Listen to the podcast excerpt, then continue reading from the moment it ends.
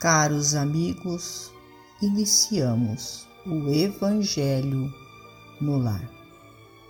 Rogamos a Deus, nosso Pai, a Jesus, médico de homens e de almas, o amparo e o auxílio, para que juntos possamos orar por nós e por todos os nossos irmãos necessitados.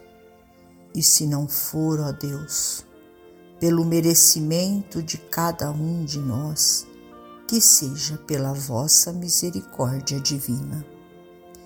E unidos nesta corrente fraterna, permitamos que os nossos amigos espirituais, trabalhadores da vitória do bem, adentrem os nossos lares, trazendo a cada um de nós a ação medicamentosa para o nosso corpo e para a nossa alma.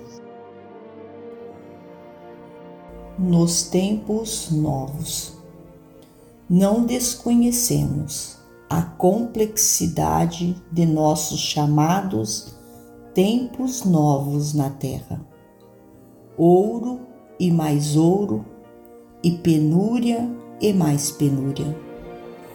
Ascensões a outros mundos e mergulhos na aflição. Ajuntamentos que valem por multidões e multidões reunidas, e solidão para milhares de criaturas que desfalecem a míngua de amor. Cultura acadêmica laureando regiões de pessoas e conflitos desencadeados por toda a parte, como se a escola não existisse. Métodos de renovação e conservação do corpo e processos de criminalidade, rebaixando milhões de almas à condição dos brutos. Em toda a parte, chocantes contradições, contrastes dolorosos, evidenciando a distância em que se patenteiam o cérebro e o coração. Tudo nos convida ao retorno para o Cristo.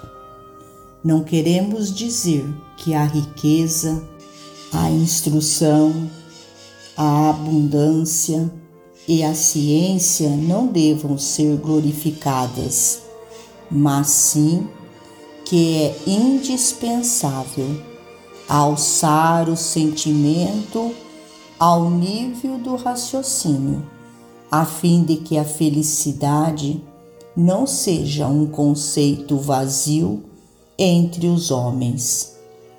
Trabalhar pelo mundo melhor é nosso dever de todos os instantes, não só edificando para os olhos, e sim também construindo igualmente santuários de amor e paz, invisíveis à humana percepção, mas palpáveis no reino da alma, para que a terra encontre a finalidade de seus próprios destinos. Batuíra.